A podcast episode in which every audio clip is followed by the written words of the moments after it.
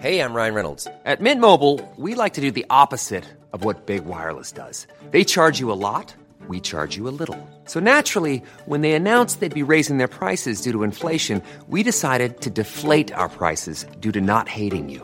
That's right. We're cutting the price of Mint Unlimited from $30 a month to just $15 a month. Give it a try at mintmobile.com slash switch. $45 upfront for three months plus taxes and fees. Promo rate for new customers for limited time. Unlimited more than 40 gigabytes per month. Slows. Full terms at mintmobile.com. I'm Sandra, and I'm just the professional your small business was looking for. But you didn't hire me because you didn't use LinkedIn jobs. LinkedIn has professionals you can't find anywhere else, including those who aren't actively looking for a new job but might be open to the perfect role, like me.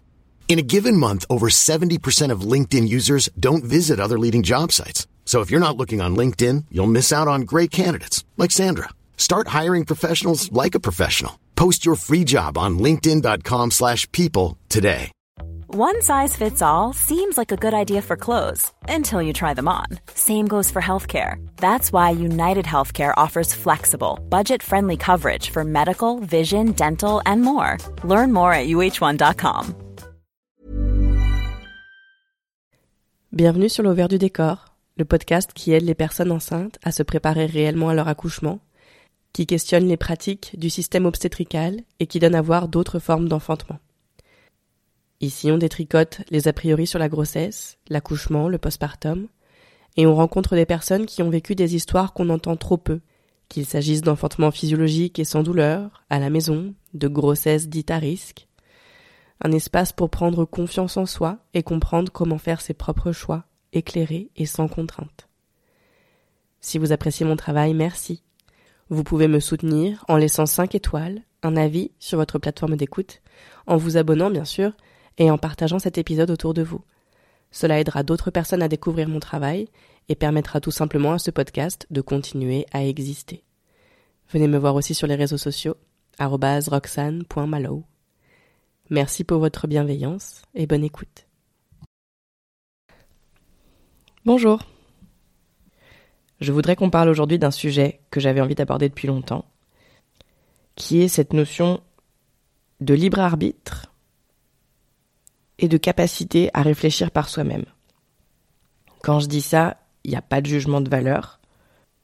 Je pense simplement que je ne sais pas si c'est une question de société dans laquelle on vit, de de mode de pensée ou quoi, mais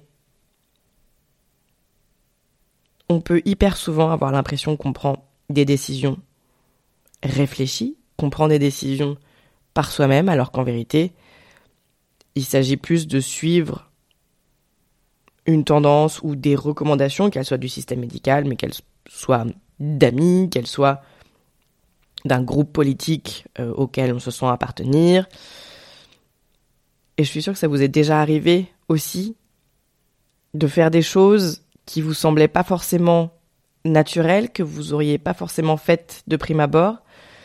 Mais voilà, de voir que des amis ou une certaine autorité valorisaient cette pratique ou promouvaient cette pratique, eh ben vous avez envie de suivre le mouvement sans forcément questionner est-ce que c'est une bonne idée, est-ce que j'aurais vraiment fait ça par moi-même, etc.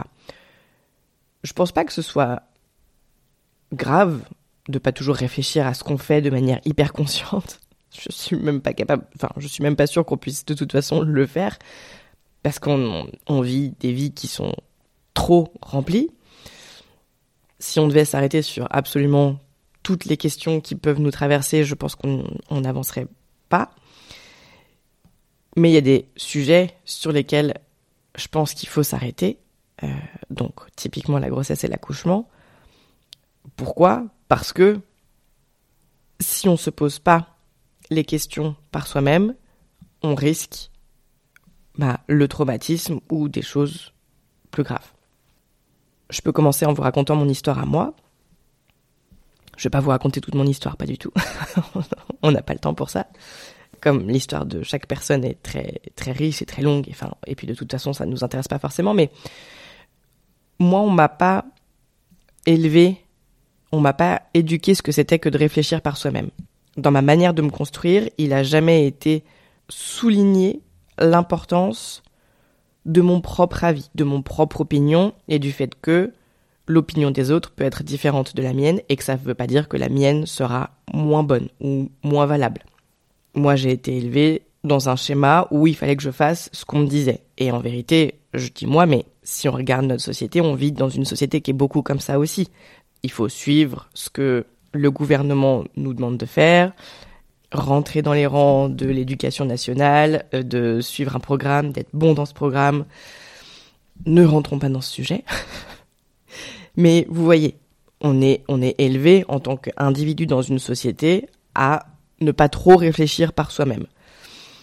Moi, c'est une manière de fonctionner qui était encore plus présente parce que c'était aussi le cas dans mon noyau familial. On m'a pas poussé à chercher à comprendre par moi-même et à réfléchir par moi-même. Et c'est en devenant mère, la première fois, les traumatismes, pas comprendre la dichotomie entre mais je comprends pas, on m'a on me voulait du bien et puis les protocoles, ils sont censés être faits pour me protéger mais pourquoi pourquoi je suis traumatisée là et et qu'est-ce que ça veut dire tout ce que je lis par ailleurs et tout ce que je crois sentir de la de l'accouchement et c'est pas du tout ce qu'on me dit par ailleurs dans le système obstétrical que je suis censée vouloir suivre. Il y a eu tellement d'incompréhension que ça, ça, ça a soulevé en fait ce truc de me dire mais attends en fait euh, si ça se trouve mes questionnements sont légitimes et si ça se trouve tout ce qu'on m'enseigne, tout ce qu'on me dit, tout ce qu'on veut me faire accepter, peut-être que c'est pas peut-être que ma vérité à moi elle est pas là-dedans en fait. Donc j'ai commencé à cheminer, j'ai eu ma deuxième fille en dehors du système médical, donc j'ai accouché chez moi avec mon compagnon et ma doula qui est arrivée un quart d'heure avant la naissance de ma fille. Et ça, ça m'a encore plus transformé juste sur cet aspect-là, en fait, de me dire, en fait, mon opinion, elle est valable. Ma manière de voir les choses, elle n'est pas moins bonne, elle n'est pas moins juste, que ce que les autres voudraient que je fasse. Typiquement, le système obstétrical, il voudrait que j'accouche à l'hôpital avec des sages-femmes, que je prenne la péridurale, c'est bien, etc., que c'est le plus sécuritaire pour moi. Moi, j'ai bien vu que ce qui était plus sécuritaire pour moi, c'était pas ça. Ce qui était plus sécuritaire pour moi, c'était d'accoucher seule chez moi. Quand je dis seule, vous comprenez. Donc, cette compréhension-là, elle a transformé absolument toute ma manière de voir les choses, de me voir moi-même, et c'est un sujet sur lequel on pourrait revenir et il y a tant à dire, mais accoucher dans sa vraie puissance, souveraineté, c'est des mots que j'aime que j'aime bien, mais qui je trouve peuvent mal mal sonner aussi. Et je j'aimerais bien trouver le les, les meilleurs termes possibles, mais accoucher en ayant fait de réels choix, ça te change. Et je pense que ça peut contribuer à changer le monde. J'ai pas peur de le dire. Je le dis de temps en temps, mais bref, on pourrait, il faudrait faire tout un épisode là-dessus. Le titre de cet épisode, c'est Pourquoi il ne faut pas m'écouter? J'insiste là-dessus, il faut pas particulièrement m'écouter. De la même manière que il faut pas particulièrement écouter le système obstétrical. Et là, je vais me faire pourrir. Je pense qu'une démarche saine dans la vie, c'est de se questionner et de se demander de quoi on a réellement envie.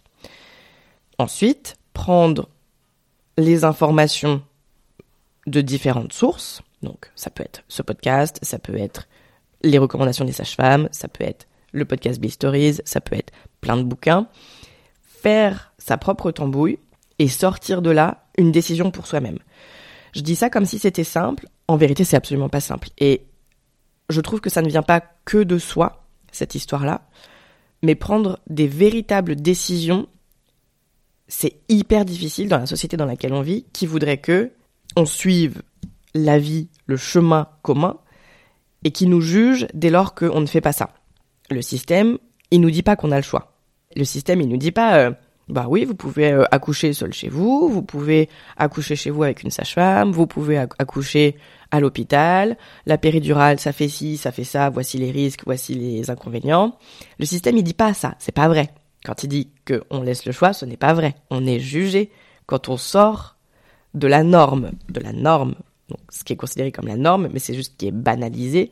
Donc c'est l'accouchement avec péridurale à l'hôpital. Dès qu'on sort de ça, on est jugé. Et dès lors qu'il y a un jugement qui est si fort, parce que c'est pas juste ma voisine qui me juge, c'est toute une société, ce sont tous les gens que je parle sur internet, mais aussi que je parle aux autres parents à l'école, que ce soit quand je rencontre des personnes dans un bar, que, que ce soit n'importe quand. Les gens jugent les vieilles générations, et puis encore une fois, toutes ces représentations sociales, cette, euh, cette culture autour de l'accouchement, de la grossesse, etc. On est jugé de partout, et s'extraire de ça pour se dire, moi, je ferme toutes les écoutilles et je prends ma décision avec moi-même, c'est hyper difficile à faire. Et moi, je crois que ce qui m'a aidé, c'est bon, bah, le traumatisme. Mais ce serait quand même vachement bien qu'on puisse prendre ce genre de décision sans être traumatisé. Donc quand je dis de ne pas m'écouter, c'est hyper important. Mais vraiment, il faut pas prendre tout ce que je vous dis au pied de la lettre. De la même manière qu'il faut pas prendre tout ce que le système vous dit au pied de la lettre. Quand le système obstétrical dit, quand euh, une sage-femme dit que la péridurale c'est sans risque, bah, c'est pas vrai quand une sage-femme dit que la péridurale ne ralentit pas le travail, c'est vrai pour certaines personnes, il n'y a pas d'individualité. Et moi, je m'adresse à plusieurs personnes qui me parlent, on n'a pas une conversation d'une personne à une autre, donc je suis obligée aussi de faire des généralités. Et c'est ça qui reste qui reste délicat en fait. C'est que ma vérité à moi, ce sera pas votre vérité à vous. Mais la vérité du système obstétrical, ce sera pas forcément votre vérité à vous non plus. Une autre chose que je voulais mentionner dans cet épisode, c'est que l'état des connaissances, il évolue. Des choses qu'on sait aujourd'hui, on les savait pas forcément il y a 5 ans, encore moins il y a 20 ans, et ces choses qu'on sait aujourd'hui, peut-être que on saura d'autres choses dans 10 ans.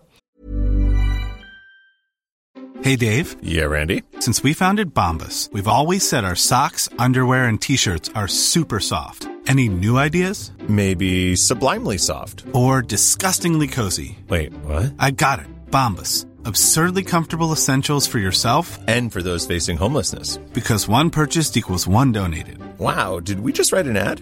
Yes. Bombas. Big comfort for everyone. Go to bombas.com slash ACAST and use code ACAST for 20% off your first purchase. Hiring for your small business? If you're not looking for professionals on LinkedIn, you're looking in the wrong place. That's like looking for your car keys in a fish tank.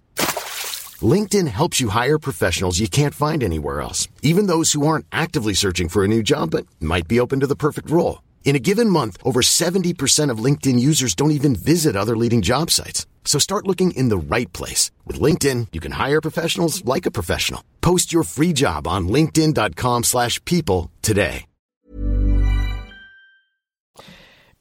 Quelque chose qu'on considère comme vrai aujourd'hui doit rester dans un contexte. Et je renvoie euh, au petit épisode bonus que j'ai publié il y a quelques semaines où Laura, euh, qui est cette personne qui a accouché et qui écrit une thèse sur la philosophie des sciences, qui expliquait que la science n'est vraie que dans un contexte précis. Et les études, c'est la même chose. On on peut pas considérer que ce qui se passe dans une étude va forcément coller à tous les individus de la planète. C'est impossible.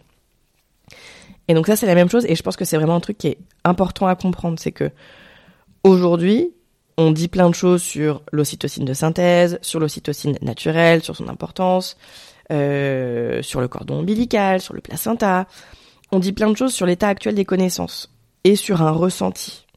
Il y a énormément de choses aujourd'hui qui ne sont pas prouvées scientifiquement. On s'en parle régulièrement, on a un, grand problème dans notre société, notre culture, qui est que on considère que l'accouchement doit se passer à l'hôpital et qu'on ne s'intéresse pas aux accouchements qui se passent en dehors de l'hôpital et encore moins quand ils se passent sans personnel médical. Il commence à y avoir des rapports sur l'accouchement à domicile en présence d'une sage-femme, mais il n'y a rien sur les accouchements autonomes, sur les enfantements autonomes. Donc, moi, les connaissances que je partage les opinions que je partage avec vous, qui ne sont pas que les miennes, qui sont celles qui, qui gravitent dans ce monde des naissances libres, ce sont des données qui ne sont pas réellement chiffrables ou quantifiables. Je sais que ça peut poser problème, mais je pense que c'est aussi quelque chose qu'il faut accepter. C'est que le fait que ce soit si peu tangible, préhensible, peut-être que ce mot n'existe pas, mais je sais pas, ça fait beaucoup de sens dans ma tête. C'est peut-être justement parce que la naissance, c'est pas scientifique. C'est pas, on peut pas mettre des chiffres dessus, c'est impossible. On ne peut pas prévoir ce qui va se passer dans un accouchement parce que telle personne est qui elle est à un instant T. Et de la même manière que son prochain accouchement, qu'il soit dans un an ou dans dix ans, il sera pas le même. Et on ne pourra pas prévoir comment il va se passer. Et de chercher à tout prix à mettre des protocoles, des guides, à faire tout rentrer dans des cases, c'est complètement contre-productif. Et presque faire des, podcasts comme ça, c'est presque aussi contre-productif quand j'essaye de vous dire que l'accouchement à domicile, c'est plus sécuritaire, etc. Ça l'est statistiquement, mais c'est une réalité qui ne colle pas à tout le monde. Et ce que je veux dire, c'est ce que je dis souvent, c'est que le risque zéro n'existe pas. Pour moi, l'accouchement à domicile toute seule, ça a été génial, mais quelqu'un d'autre peut être amené à perdre son bébé. Mais et, et donc c'est encore pareil, elle aurait pas aussi perdu son bébé à l'hôpital. Bon, ce que j'essaie de dire dans cet épisode, ce qui est pas simple, c'est qu'il faut prendre des décisions avec lesquelles on soit au clair. Qu'est-ce que je fais de la mort, du deuil périnatal? On n'a pas toutes les mêmes réponses à ça et c'est parfaitement ok. Je n'ai pas de réponse à ça. Et de tout ça découle un autre point que je voulais aborder, cette histoire de la responsabilité. J'essaye d'aborder cette question hyper souvent, mais c'est très difficile sur les réseaux sociaux parce que c'est un sujet qui est trop profond, trop vaste. Et je l'ai abordé dans quelques épisodes déjà de ce podcast. Mais il faut retrouver sa responsabilité. Et ça, c'est pareil. Le système ne nous laisse pas faire ça. À nous faire signer des décharges. Enfin, y a, y a une, c'est de la manipulation, ça aussi, de dire, normalement, c'est nous qui sommes responsables. Toi, tu veux reprendre ta responsabilité? Ok. On veut pas savoir s'il se passe quelque chose de mal. Enfin, tu vois, c'est pas, enfin, je sais pas si vous sentez le truc, mais c'est pas neutre de signer une décharge de leur part à eux. C'est, c'est, c'est de la manipulation. C'est pour nous faire sentir coupables. Alors qu'en vérité, si quelque chose doit se passer, peut-être que c'est juste comme ça, peut-être qu'il n'y a pas de coupable. Donc, reprendre sa responsabilité. Peut-être accepter ce qui doit arriver. Je ne sais pas. Si ma fille avait dû mourir pour mon deuxième accouchement, euh, où j'étais seule chez moi, je sais pas comment je l'aurais vécu. Je sais pas si je serais pas aujourd'hui rongée par la culpabilité. De me dire si j'avais été à l'hôpital, est-ce que blablabla. Bla bla bla. Alors que ça se trouve, si j'avais été à l'hôpital, ça aurait été pareil. Et je crois pas qu'il y ait de réponse toute faite à ce genre de questions. Je pense que chaque personne doit être capable de réfléchir à ça. Et moi, je sais que j'ai un tout petit peu réfléchi à ça pendant cette grossesse-là, de me dire, j'accoucherai chez moi. Quoi qu'il arrive, je n'irai pas à l'hôpital. Sauf si, enfin voilà, je me vide de mon sang. Si ma bébé, clairement, il y a quelque chose qui fait que à l'hôpital on pourrait l'aider, j'y aurais été. Mais je n'allais pas remettre mon corps mon pouvoir décisionnel dans les mains de l'hôpital parce qu'il y a un risque que mon bébé meure à un moment donné. Le risque zéro n'existe pas. Je peux traverser la rue et mourir. Je peux faire une intoxication alimentaire demain en allant manger chinois et en mourir. Enfin, je veux dire, on peut pas échapper à la mort tout le temps. Peut-être que c'est hyper dur à, entendre ce que je suis en train de dire. C'est hyper dur. Et donc, c'est la même chose. Moi, je dis des choses qui me semble juste. J'essaye de prendre beaucoup de précautions quand je m'exprime, mais je peux heurter des gens parce que j'ai pas tout vécu, j'ai pas tout vu. Mais comme le système médical, enfin le système, il, avait, il voit que des horreurs, donc pour lui c'est la normalité. Mais de la même manière, tout peut bien se passer et en fait à, envisager le pire tout le temps, on se prémunit pas en fait. Des bébés qui meurent à l'hôpital, ça arrive tout le temps. Donc en fait, qu'est-ce que tu préfères faire? Qu'est-ce que tu préfères faire comme choix? Je voulais aussi rappeler le fait que l'avis médical est un avis, comme quand moi je vous donne mon avis, comme quand quelqu'un me donne son avis sur ma coupe de cheveux. C'est un avis. J'en fais ce que je veux. Peut-être que je me dis ah oui, euh, effectivement, c'est vrai que euh, et peut-être que ben moi intrinsèquement euh, je l'aime bien cette coupe de cheveux et que enfin voilà, c'est comme ça, c'est un avis. L'avis médical est un avis le système voudrait qu'on le considère comme une obligation, comme une injonction, mais le droit est encore de notre côté. On n'est pas obligé de suivre les recommandations du système médical. J'ai un petit peu parlé des études, mais je pense que c'est bien de le redire encore. Une étude, ça observe des individus particuliers dans un contexte particulier, à un moment particulier, et ça donne une explication sur ce qui s'est passé sur, sur une moyenne de gens. On ne peut pas considérer qu'une étude explique ce qui va se passer pour chaque individu. Et c'est ça qui est beau aussi dans l'être humain, c'est que chaque individu est différent, en fait. Et à vouloir absolument tout standardiser, parce que c'est notre époque, parce que c'est plus, plus facile de procéder comme ça pour voilà, plein de choses. Mais sur la question des naissances et des, et des accouchements et des grossesses, c'est pas si simple en fait. Ça génère des problèmes. L'OMS, c'est la même chose. J'en ai parlé dans une newsletter que j'ai envoyée euh, à la fin du mois d'octobre. L'OMS se base sur des études. Des études qui sont qualifiées de faible qualité à bonne qualité. Et quand on regarde les rapports, là par exemple, je regardais sur l'hémorragie du postpartum, il y a un rapport qui est établi par l'OMS et donc qui a écrit à la fin qui se base sur telle, telle, telle, telle, telle étude qui sont de faible qualité ou de moyenne qualité. Bon. Est-ce que. Enfin, je pense que c'est important de comprendre tout ça. C'est que oui, il y a besoin de recommandations et de guidelines et de. Pas de protocole. J'ai pas envie de dire qu'il y a besoin de protocole. Mais il y a besoin d'un cadre pour savoir un peu comment parer à des éventualités, à des, à des choses qui sortiraient de l'ordinaire et qui feraient que, mince, comment, comment est-ce qu'on navigue pour essayer que les choses se passent au mieux. Mais tout ça, ce n'est pas OK quand une grossesse se passe parfaitement bien, quand un accouchement se passe parfaitement bien. Et se passer bien, ma définition, ou, la, ou une des définitions de un accouchement se passe bien, n'est pas la même définition pour tout le monde. Le système obstétrical, pour eux, pour les sages-femmes, les gynécologues, un accouchement qui se passe bien, c'est un accouchement qui est sous péridurale, ocytocine de synthèse, un centimètre de dilatation par heure, un bébé qui sort, qui crie, voilà. Mais c'est pas que ça, en fait. C'est pas que ça. Un accouchement qui se passe bien, un accouchement qui se passe bien, il peut, il peut durer 72 heures. Il peut être très douloureux, moins douloureux. Un placenta peut mettre 10 heures à sortir. Il peut y avoir des saignements. Il peut y avoir beaucoup de saignements tant que la personne le vit bien. J'ai pas envie que cet épisode sonne complètement anti-système. Parce que oui, je suis pas particulièrement pour le système. Mais encore une fois, le système, il est super, il sauve des vies quand il y a quelque chose qui se passe pas bien et qui est sauvable. Enfin, voilà. Par exemple, une vraie hémorragie du postpartum, c'est trop bien de pouvoir transférer, faire une transfusion sanguine, sauver la personne, trop bien. Génial. Mais on parle d'un pourcentage infime des naissances. Pour l'énorme partie des gens, le système obstétrical, il a créé des problèmes. Il a généré de l'infantilisation, il a déresponsabilisé les, individus, il a créé des traumatismes. Je rappelle aussi que oui, il y a des accouchements qui se passent très bien à l'hôpital. Oui, c'est possible. Moi, je parle d'augmentation des risques. Essayez d'avoir ça en tête. Faire vos propres choix. Et il y a plein de personnes qui pensent qu'elles font le choix conscient de prendre la péridurale alors qu'elles n'ont absolument pas conscience des risques que peut engendrer la péridurale parce qu'on ne leur, parce qu'on ne leur a pas dit. Elles n'ont pas non plus conscience de pourquoi est-ce qu'elles veulent absolument la péridurale parce qu'elles pensent que l'accouchement c'est forcément atroce, douloureux, horrible, dangereux.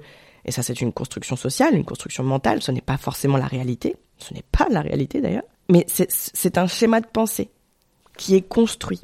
Et donc oui, on fait le choix à un instant T dans sa vie, tout comme moi, j'ai fait le choix à un instant T dans ma vie d'aller accoucher à l'hôpital pour ma première. Est-ce que c'était vraiment un choix éclairé? Je sais pas, je crois pas. Parce que si j'avais compris ce que ça allait me faire, bah j'aurais pas été accouchée à l'hôpital en fait. Ce que je dis là, c'est hyper difficile.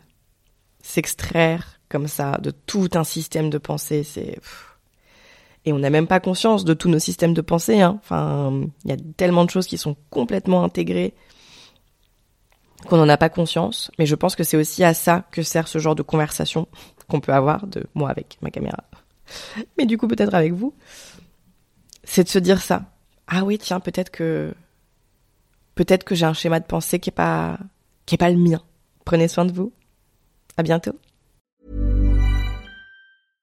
Imagine the softest sheets you've ever felt. Now imagine them getting even softer over time. That's what you'll feel with Bowl and Branch's organic cotton sheets. In a recent customer survey, 96% replied that Bowl and Branch sheets get softer with every wash. Start getting your best night's sleep in these sheets that get softer and softer for years to come. Try their sheets with a 30-night guarantee. Plus, get 15% off your first order at bowlandbranch.com. Code BUTTERY. Exclusions apply. See site for details. Mom deserves the best, and there's no better place to shop for Mother's Day than Whole Foods Market. They're your destination for unbeatable savings, from premium gifts to show-stopping flowers and irresistible desserts. Start by saving 33% with Prime on all body care and candles. Then get a 15-stem bunch of tulips for just $9.99 each with Prime. Round out Mom's menu with festive rosé, irresistible berry chantilly cake, and more special treats. Come celebrate Mother's Day at Whole Foods Market. Hi, I'm Daniel, founder of Pretty Litter. Cats and cat owners deserve better than any old fashioned litter. That's why I teamed up with scientists and veterinarians to create Pretty Litter. Its innovative crystal formula has superior odor control and weighs up to 80% less than clay litter. Pretty Litter even monitors health by changing colors to help detect early signs of potential illness. It's the world's smartest kitty litter. Go to prettylitter.com and use code ACAST for 20% off your first order and a free cat toy. Terms and conditions apply. See site for details.